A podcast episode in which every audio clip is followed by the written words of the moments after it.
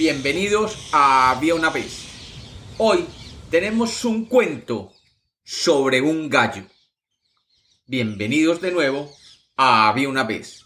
Espero que lo disfruten. Había una vez. Había una vez un gallo que vivía con Dios en el paraíso. Allí vivían pájaros de todos los colores y tamaños, pero entre todos estos se destacaba el gallo, por sus colores rojo fuego y amarillo. Este gallo tenía además una voz que era la envidia de todos los demás seres. Siendo el paraíso, los pájaros volaban por el aire felices y además tenían toda la comida que necesitaban, ya que los árboles les ofrecían todo tipo de alimentos. Además, tenían grandes fuentes de agua cristalina que encontraban en arroyos que cruzaban aquellos parajes. Era ciertamente el paraíso. Pero como algunos seres no saben disfrutar de lo que tienen, el gallo empezó a sentirse descontento con esta vida demasiado cómoda y empezó a pensar en tener más aventuras en su vida. Así que un día salió directo donde el ángel que estaba encargado del bienestar de los pájaros y le dijo con voz altanera eh, Disculpe, estoy aburrido. Dígame usted dónde podría ir yo a buscar algunas aventuras que le den significado a mi vida. Porque estar aquí todo el día de la eternidad, simplemente disfrutando del paraíso, no me deja hacer nada de importancia. Y el ángel, sonriendo, le contestó Paciencia, valiente gallo. Recuerda que Dios es misericordioso y compasivo. Él ya debe estar definiendo cómo resolver tu dilema. Él debe tener alguna función importante para ti. Entonces, el gallo al oír esto reunió todas sus fuerzas y después de arreglar sus plumas gritó como solo un gallo lo sabe hacer. Si oyen, pronto me asignarán un puesto importante. Presten mucha atención porque Dios mismo me va a mandar a hacer algo que realmente valga la pena. Los otros pájaros se sintieron sorprendidos por lo que acaban de oír y dijeron Gallo, ¿qué es esa noticia? ¿No estás satisfecho con la vida placentera aquí en el paraíso? Mira que tenemos todo lo que queremos para comer y además vivimos muy tranquilos. Pero el gallo hinchado de orgullo, gritó más fuerte, que pronto se iría y que nadie podría detenerlo. Y con sus alas, que eran tan fuertes como las del águila, se elevó por el cielo del paraíso, para que todos lo admiraran. Y entonces el ángel que lo cuidaba se acercó al gallo y le dijo, Mira gallo, me ha dicho Dios que deberás viajar a la tierra que Él acaba de crear y que deberás informarle a todos los que allí viven que Dios es grande y que a partir del día de mañana el sol saldrá por primera vez.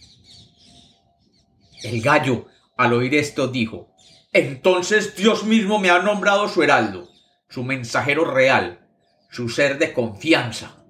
Deberé ser el intermediario entre Dios y los hombres en la tierra. No, no, no, dijo el ángel. Realmente lo único que debes hacer es volar hasta allí, decirles que Dios les ha regalado la luz para que haya un amanecer, y deberás volver enseguida. Debes proclamar la grandeza de Dios usando tu voz con toda su fuerza, pero volver directamente aquí. Este es el mensaje que debes transmitir. No es nada más.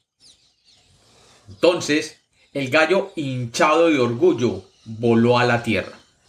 Ya iba a comenzar el primer día, y el gallo, poseando con toda su fuerza, gritó a los seres recién creados. ¡Oh, hombres, animales y pájaros! Bienaventurados. Dios en persona me ha enviado a darles la bienvenida a este mundo recién creado. Y deben saber que yo, el heraldo de Dios, el pájaro de la voz más fuerte en el paraíso, he sido elegido entre todos los otros seres para esta tarea tan importante. los habitantes de la tierra se sintieron agradecidos con Dios, ya que el sol salía por primera vez y el día había sido creado, y se arrodillaron. El gallo, que vio cómo todos se arrodillaban, pensó que era por él, y levantó el vuelo y volando por el cielo cantó para anunciar la salida del sol, y su corazón se llenó de orgullo.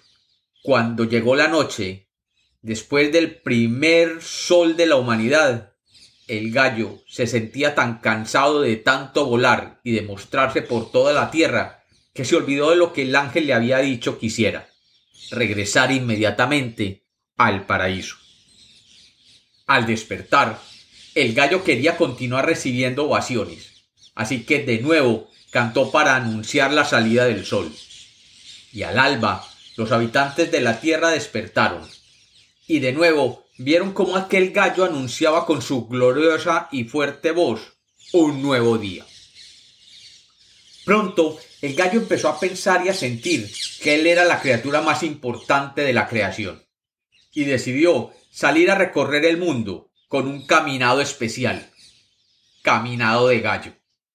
Y empezó a caminar y caminar para que todos lo saludaran y lo felicitaran y lo adularan y luego, sacudiendo su penacho y sacando pecho, y con mirada altiva y arrogante, empezó a recorrer todas las esquinas del mundo.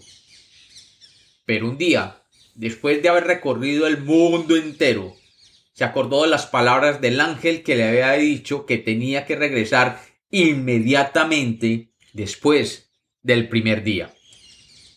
Y él ya llevaba muchos días pavoneándose por el mundo y se dijo a sí mismo Ah, mejor regreso al paraíso lo antes posible, ya que creo que me he quedado demasiado aquí entre lisonjas y saludos.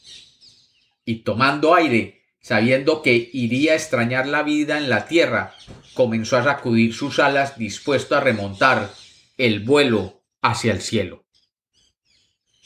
Pero aunque sacudía sus alas con toda la fuerza, no podía levantarse del suelo más que unos cuantos metros, y luego caía de nuevo a la tierra. Sus alas se habían encogido y su fuerza se había desvanecido. Después de muchos días simplemente caminando para que lo saludaran y lo felicitaran, lleno de orgullo y soberbia, sus grandes alas habían perdido la habilidad de volar. Así, el gallo, por orgulloso, soberbio y presumido, perdió el poder para volver al cielo donde los ángeles y Dios viven. Y hoy, este gallo vive prisionero en la tierra. Por eso, cuentan los que saben que desde esas épocas, todas las mañanas, al salir el sol, el gallo salta a la barda más alta posible.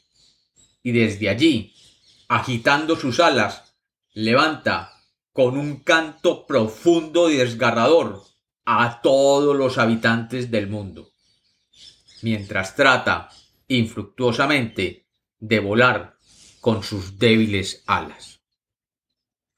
Y como los cuentos nacieron para ser contados, este es otro cuento de Había una vez.